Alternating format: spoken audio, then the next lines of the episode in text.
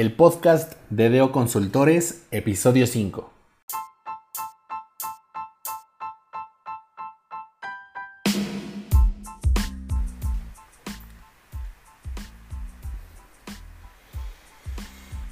Hola, ¿cómo están? Yo soy David Cañas. Sean bienvenidos a este quinto episodio del podcast de Doc. En esta emisión hablaremos sobre cómo saber cuando es fuerte la cultura organizacional. Recuerden que este mes tenemos una serie de episodios relacionados directamente con cultura organizacional. Esta serie de episodios se van a vincular directamente a nuestros otros videos del canal de YouTube y los contenidos en nuestras redes sociales como Instagram, Facebook, y LinkedIn también. Por lo que te recomiendo que nos estés siguiendo en todas nuestras plataformas, ya que los contenidos que vamos a presentar, incluso también en nuestro blog de deoconsultores.com, se van a relacionar entre sí y te van a dar una visión mucho más completa sobre cultura organizacional. Te recuerdo por favor darle like a este podcast y 5 estrellas en Apple Podcast el like es donde nos estés escuchando. También nos puedes dar like en nuestro canal de YouTube, ya que ahí también encontrarás este episodio y todos los anteriores. No olvides suscribirte para no perderte ningún episodio. Recuerda que cada semana estamos subiendo episodio de este podcast y también cada semana puedes encontrar nuevos videos en nuestro canal de YouTube y mucho más contenido en el resto de nuestras redes sociales. Y bien, vamos a continuar con lo que pudimos hablar eh, en la ocasión anterior de nuestro podcast, en donde hablábamos acerca de cuál es la importancia que tiene la cultura organizacional para el desempeño de la empresa, ¿no? Y, mencionábamos precisamente en el capítulo anterior, en donde tuvimos la oportunidad de platicar también con Jocelyn al respecto sobre el impacto que tiene en las personas, en las finanzas, en los procesos y obviamente en la satisfacción del cliente. Recordemos que la cultura organizacional al final se trata de cómo se transmite toda esta filosofía organizacional hacia los colaboradores, pero también hacia los clientes. Y esa es la idea más importante que debemos tener en cuenta, ¿no? Ahora, cuando nos referimos a que una cultura organizacional sea fuerte, ¿a qué nos estamos refiriendo? Bien, Recordemos que la palabra clave del episodio anterior para sintetizar todo lo que nosotros eh, conversamos con Jocelyn era coherencia. Coherencia. Esa es la palabra clave de la cultura organizacional. En la medida en la que nosotros como empresa aseguremos que la cultura organizacional se viva tal como la diseñamos, tal como está la filosofía planteada hacia nuestros colaboradores y hacia nuestros demás partes interesadas, podremos hablar que la cultura organizacional es fuerte. Esto quiere decir que sí, es un esfuerzo importante. Hablábamos también que, y recapitulándolo un poco, es importante para la cultura tener siempre agentes de cambio que estén promoviendo y potenciando dicha cultura. Pero también hablábamos que es fundamental contar con el apoyo directo, ya sea de la dirección, pero también del equipo directivo, el equipo de mando, puesto que ellos son los principales impulsores de cualquier cultura, ¿no? Y ellos son los que lo pueden reflejar hacia el piso de operaciones y por supuesto buscar que el resto del equipo lo pueda transmitir hacia el resto de partes interesadas. Entonces, ¿qué significa que una cultura organizacional sea fuerte? Significa que podremos encontrar un alto nivel de coherencia entre lo que se pensó como esta filosofía y esta promesa de marca y lo que podemos ver día a día en una serie de aspectos que el día de hoy vamos a estar platicando.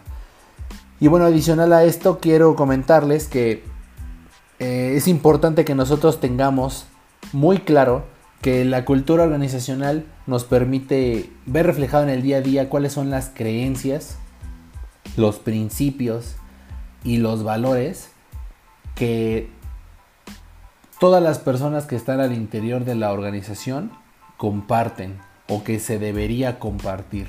Entonces, cuando nos referimos a que una cultura organizacional es fuerte, también nos estamos eh, refiriendo a este tema, ¿no? Que las creencias, los principios y los valores de las personas estén alineados a los de la empresa. Y esto se torna muy importante cuando tratamos de gestionar al personal. Para nosotros como deoístas o si eres persona relacionada a recursos humanos, talento, capital humano, Incluso también si eres una persona que se dedica a gestionar departamentos, resultará eh, lógico pensar que contar con un equipo de trabajo que no comulgue con esos principios de la organización resulta una tarea sumamente complicada. Como agente de cambio, personalmente puedo decirte que cuando nosotros involucramos a todas las personas que participan en la organización, en el diseño e implementación de una cultura organizacional cuando no se tiene tan clara. Recordemos que la cultura organizacional siempre existe y toda empresa tiene. La diferencia es que no siempre la diseñan ellos. Pero bueno, no me pierdo. Cuando nosotros implementamos ese tipo de culturas en las que buscamos que todos participen en su diseño, resulta muy importante escuchar a todos los involucrados en la empresa, porque es así como nosotros podemos asegurarnos que las personas sientan que son parte de esta cultura, que sus principios y sus creencias personales están inmersas en esta filosofía organizacional y esto nos hace generar un grado de alineación eh, que se vuelve trascendental en los resultados de la empresa. Entonces, uno de los puntos a tratar cuando nos referimos a que una cultura organizacional sea fuerte es que haya un sentido de coherencia entre estas creencias, principios y valores que las personas al interior de la organización tienen con respecto a eh, precisamente la filosofía de la empresa. Otro de los puntos que también considero son importantes y que como doc buscamos fortalecer eh, con nuestros seminarios, con nuestros workshops y con todos estos talleres que podemos dar enfocados al nivel del mando, es precisamente cuando este nivel, todas las personas que son responsables de departamento, conocen, comprenden, pero más importante aún, asumen como propios los objetivos de la organización. Pero no solamente esto, sino que también buscan naturalmente lograr dichos objetivos. Y esto es lo que genera una gran diferencia entre ser solamente el jefe de área a ser un líder dentro de este nivel de mando. Y lo comentaba precisamente por lo que como doc podemos hacer en las organizaciones. Uno de nuestros principales servicios son la capacitación hacia estos niveles de mando. Hemos tenido la oportunidad de trabajar en seminarios enfocados en, el liderazgo.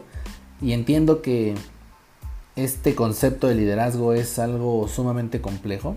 De hecho, creo que es ya un constructo que es importante desmenuzar en una serie de conceptos que cada uno pudiera percibir como, como liderazgo. Sin embargo, todos podemos coincidir en el mismo punto. Si no tenemos un nivel de mando en donde se hayan trabajado y fortalecido sus competencias de gestión de personal y de gestión empresarial, tendremos una organización que flaquea en el logro de estos resultados. Y este punto de tener un nivel de mando que, que asuma los objetivos de la empresa como propios y busque el logro de estos de forma natural, es una evolución natural, es una evolución orgánica del punto anterior que platicábamos sobre la alineación de las personas con la empresa. Si un nivel de mando no se encuentra en un principio alineado con toda la filosofía organizacional, muy difícilmente va a tener eh, de forma voluntaria la iniciativa para buscar el cumplimiento de estos objetivos y por supuesto también que el resto de su equipo de trabajo los esté buscando. Es muy común en las organizaciones que buscan eh, de nuestros servicios que no tengamos a este nivel de mando totalmente alineado respecto a los objetivos. Probablemente eh, los factores hay muchos. Puede ser porque simplemente no son comunicados adecuadamente estos objetivos, porque de nuevo el nivel de mando no está involucrado en el diseño de dichas metas y esto también puede deberse a que simplemente no tengamos claro de dónde estamos sacando estos objetivos, ¿no? Hay algunas organizaciones como estas microempresas o algunas empresas familiares en donde los objetivos son impuestos más por la dirección y por el deseo personal que ésta tiene del logro, más que por análisis, por estadística, por una revisión del contexto de la organización y una definición más clara de estos objetivos, ¿no? Y esto también juega en contra del nivel de mando. Por mucho que este equipo de trabajo quiera involucrarse y quiera lograr el resultado, que en teoría todos deberían estar buscando esto, hay una serie de factores como los ya mencionados que pueden jugar en su contra. Y es cuando hacemos este tipo de auditorías y hacemos este análisis de cada uno de los líderes que podemos también preguntarnos si la cultura organizacional es fuerte a través de este equipo, ¿no? Cuando encontramos un alto nivel de alineación entre los objetivos del puesto, los objetivos personales y los objetivos de la organización, pudiéramos decir que también encontramos una señal de que la cultura organizacional es fuerte. Ahora, hay otro factor importante que nosotros podríamos identificar como señal de que la cultura organizacional está siendo fuerte en esta empresa que estamos auditando o revisando. Y esto es cuando las estrategias y tácticas se viven de forma natural, es decir, cuando los procesos naturales del negocio o los procesos que se están implementando representan perfectamente a la filosofía. Y muestra de ello puede ser eh, un ejemplo muy claro y que es actual la implementación de la norma oficial mexicana número 35 para el tema de los factores psicosociales. ¿no? Este es un ejemplo muy claro y que nos permite ver la diferencia entre filosofía y cumplimiento a la normatividad aplicable. Y es que hay algunas organizaciones que están visualizando esta norma como un punto adicional que deben cumplir para evitar ser sancionados. ¿no? Y esto habla claramente de una perspectiva que no está orientada hacia las personas y su cuidado, ¿no? Y obviamente potenciar a estas personas para el logro de los resultados, sino más bien como un enfoque más del negocio, más orientado hacia el resultado, en donde tenemos que asegurar que no haya sanciones y que no haya penalizaciones, porque eso iría en contra de los resultados que se buscan obtener en la empresa o inclusive de la reputación que ésta pudiera llegar a tener con sus clientes, con sus posibles eh, nuevos empleados y obviamente con el resto de empresas, ¿no? sus competidores. Entonces, cuando nosotros encontramos eh, una organización que de forma sistemática, de forma natural, ya está implementando este tipo de estrategias, y que inclusive eh, poniendo el caso de la, NOM 35 no resultó ser una norma que tuvieran que implementar, sino únicamente alinear todo lo que ya se viene haciendo para demostrar que ya están alineados a esta norma oficial, pues podemos hablar que tenemos un alto nivel de coherencia, ¿no? Entre la práctica, entre cada uno de los procesos internos y la filosofía que se quiere implementar en la organización. Por tanto, también es un ejemplo de que tienen una cultura fuertemente arraigada. Es, es importante hacer esta mención porque difícilmente podemos llegar a encontrar eh, organizaciones que tengan estas estrategias o estos procesos perfectamente alineados a la filosofía que se quiera tener. Otro punto también que es importante y que muchas veces puede llegar a sonar un tanto trivial o menos importante que los puntos anteriores y que el último punto que vamos a hablar en este episodio es cuando la imagen de la institución, los espacios o todo el tema de la infraestructura, mobiliarios, eh, toda la imagen física, digital y la convivencia diaria al interior de la organización también se rigen fundamentalmente por la filosofía y por la propuesta de valor. Y aquí vamos a, tocar un punto importante, ¿no? La propuesta de valor se divide en dos grandes ramas. La propuesta de valor al cliente, que es una de las propuestas que más se trabajan en toda organización. Hablábamos de hecho en el episodio pasado sobre la promesa de marca qué es lo que yo busco darle a mi cliente potencial basado en sus necesidades, en sus deseos, sus miedos, ¿por qué no? Y cómo yo puedo satisfacer o atender esa necesidad en específico. Y esa propuesta de valor al cliente es lo que más se trabaja en las organizaciones porque buscamos tener una customer experience o una experiencia del, cliente pues lo mejor posible para volver a tener a esa, a esa institución o a esa persona como uno de nuestros clientes y por qué no fidelizarlo. Sin embargo, hay otra propuesta de valor que últimamente está tomando mucha fuerza, pero ciertamente no todas las instituciones están trabajando en ella, a pesar que hoy y con este, eh, este tema de la pandemia y, el aislamiento, eh, muchas organizaciones deberían estar fortaleciendo de manera importante, dado que ya no podemos tener esta interacción natural con la organización, con nuestros espacios y con las costumbres o los hitos que podemos llegar a vivir en el día a día o que llegábamos a vivir en la empresa. Y esta propuesta a la que me refiero es precisamente la propuesta de valor al empleado, que habla no solamente de toda esta remuneración económica ¿no? o esta gratificación total que anteriormente o en esquemas de trabajo tradicionales se consideran como los más importantes para las personas, ¿no? Y que de hecho para las generaciones como las baby boomer o las generaciones X sí representaba un factor decisivo para saber en qué trabajo esta persona quisiera entrar, ¿no? Cuánto voy a ganar, qué prestaciones voy a tener económicas principalmente, si voy a tener las prestaciones de ley. Sabemos que en muchas organizaciones hay malas prácticas de administración de personal más relacionadas con este tema de nómina, seguridad social. Sin embargo, la propuesta de valor al empleado va mucho más allá de únicamente la remuneración económica, ¿no?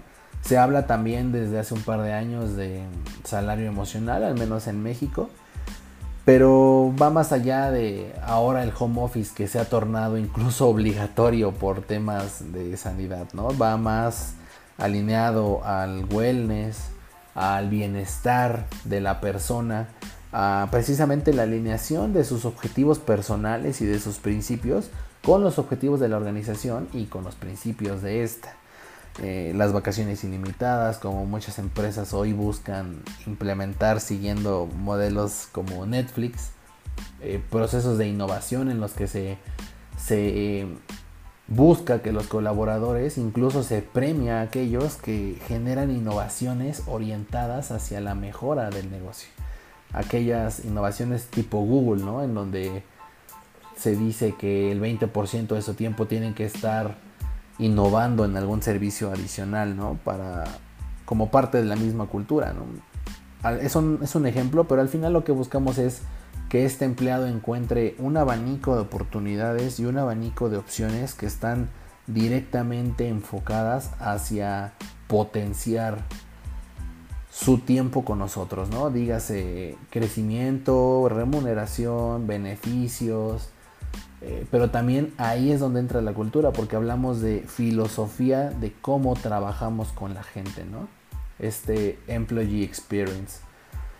Y ese es un factor muy importante y ahí la imagen, eh, tanto el, el employee branding como también la imagen hacia nuestro mercado objetivo, la infraestructura, los espacios, y la convivencia diaria se vuelven fundamentales, porque es ahí donde de verdad podemos sentir si estas dos propuestas de valor en realidad están siendo trabajadas adecuadamente y si se están trasladando hacia el día a día.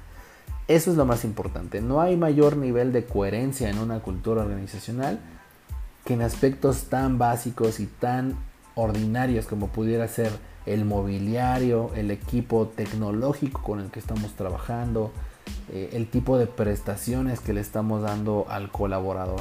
No es lo mismo tener una empresa de innovación o una empresa de tecnología en donde el equipo de cómputo sea de alta gama, en donde todas las personas tengan un teléfono de la organización asignado especialmente hacia ellos para que puedan atender su comunicación ahora en tiempos de pandemia, por ejemplo, e incluso que pudieran tener este beneficio del pago del internet, ¿no? Dado que ahora muchos están utilizando los servicios de su hogar para atender las necesidades de la organización y ahí eh, muchas organizaciones están poniendo el ejemplo, ¿no? Pero caso contrario, ¿qué debería pasar con, con organizaciones en donde no es tan importante la tecnología, ¿no? Podemos trabajar o tenemos trabajo de una forma más artesanal, pues se buscará cumplir con aquello básico que necesite el colaborador para lograr su objetivo principal, pero tal vez no se enfoque tanto en esto, ¿no? Hay empresas incluso que buscan tener uniformes, que buscan que incluso los equipos de cómputo, los equipos eh, de telefonía tengan el branding de su organización. Algunos todavía trabajan en papel, que es una práctica que evidentemente y afortunadamente cada día se vuelve menos frecuente. En DOC en particular estamos en contra de todo el tema que no sea digital. Siempre buscamos trasladar todas nuestras prácticas hacia lo digital no solamente por la practicidad que ello significa para poder compartir con nuestros clientes, sino también obviamente porque buscamos tratar de minimizar nuestro impacto hacia el medio ambiente. Esto es entonces eh, otro ejemplo de cuando una cultura organizacional es fuerte, cuando hay esta coherencia entre la filosofía y el cómo se vive día a día desde la convivencia uno a uno pero también los espacios, los gadgets, la infraestructura y la imagen que busca trasladarse, ¿no? La imagen que se, que se busca diseñar en el día a día. Y esto obviamente tiene eh, como principal objetivo el último de los puntos que quiero tocar aquí, que es cuando la empresa logra tener un claro diferenciador respecto a la competencia, es decir, cuando tiene plenamente definido, claramente definido su propuesta de valor y es capaz de transmitirla de una manera tan eficiente que se vuelve un diferenciador imposible de comparar, imposible de vencer por la competencia. Y es ahí donde logra posicionarse en el mercado como una opción única y una opción ideal para cierto público objetivo. ¿no? Y esto ya lo habíamos platicado en el episodio anterior, es fundamental para poder definir la cultura organizacional saber también cuáles son las necesidades de mi audiencia, cuáles son las necesidades que tienen mis clientes, mis partes interesadas en general, y de ahí también saber cuál es mi objetivo, cuál es mi filosofía o mi promesa de marca. Y con base en todos estos análisis poder establecer una cultura organizacional que sea sólida y que sea coherente para que todas estas partes interesadas me vean como el ideal hacia el cumplimiento o la atención de sus necesidades o expectativas, ¿no? Y es ahí donde este diferenciador se vuelve sumamente poderoso. Podemos hablar, por ejemplo, de Apple en el tema de tecnología, en donde podemos encontrar en algunas ocasiones algunos de sus dispositivos o de sus gadgets con incluso características de hardware o de software inferiores a las que se presentan en otras empresas, ¿no? en sus propios competidores. Sin embargo, Apple siempre se caracteriza por esta alza en sus precios cada que hay un lanzamiento, ¿no? que regularmente es cada año, cada año y medio. Y esto responde no necesariamente a que su hardware o su software sea mejor que la competencia, como lo acabamos de mencionar, sino a cómo tratan de hacer llegar esta propuesta de valor a sus clientes, ¿no? Cómo diseñan sus mensajes, cómo tienen claramente definido qué experiencia quieren darle, ¿no? Últimamente se ha hablado un poco sobre, eh, de hecho, en los últimos años sobre si se está eh, transformando la propuesta y, y, la cultura al interior de la organización, ahora con todo esto del Apple Park y toda la infraestructura que acaban de diseñar. Sin embargo, la promesa sigue siendo la misma hacia su público, ¿no? Este tema de estatus, este tema de sofisticación y el minimalismo que representa, ¿no? El poder trabajar con ellos y con todo su ecosistema, pues te simplifica la vida, ¿no? Esa es la, propuesta de la marca. Es un ejemplo de cómo tener tan claramente definido la propuesta de valor puede llevar a diferenciarte completamente de la competencia y es ahí donde ya no tienes ningún tipo de competidor, ¿no? Porque al, ser tan única esta propuesta o esta promesa, se vuelve sumamente difícil tratar de competir o tratar de emparejarte, ¿no? Y es ahí donde podemos encontrar el máximo nivel de coherencia.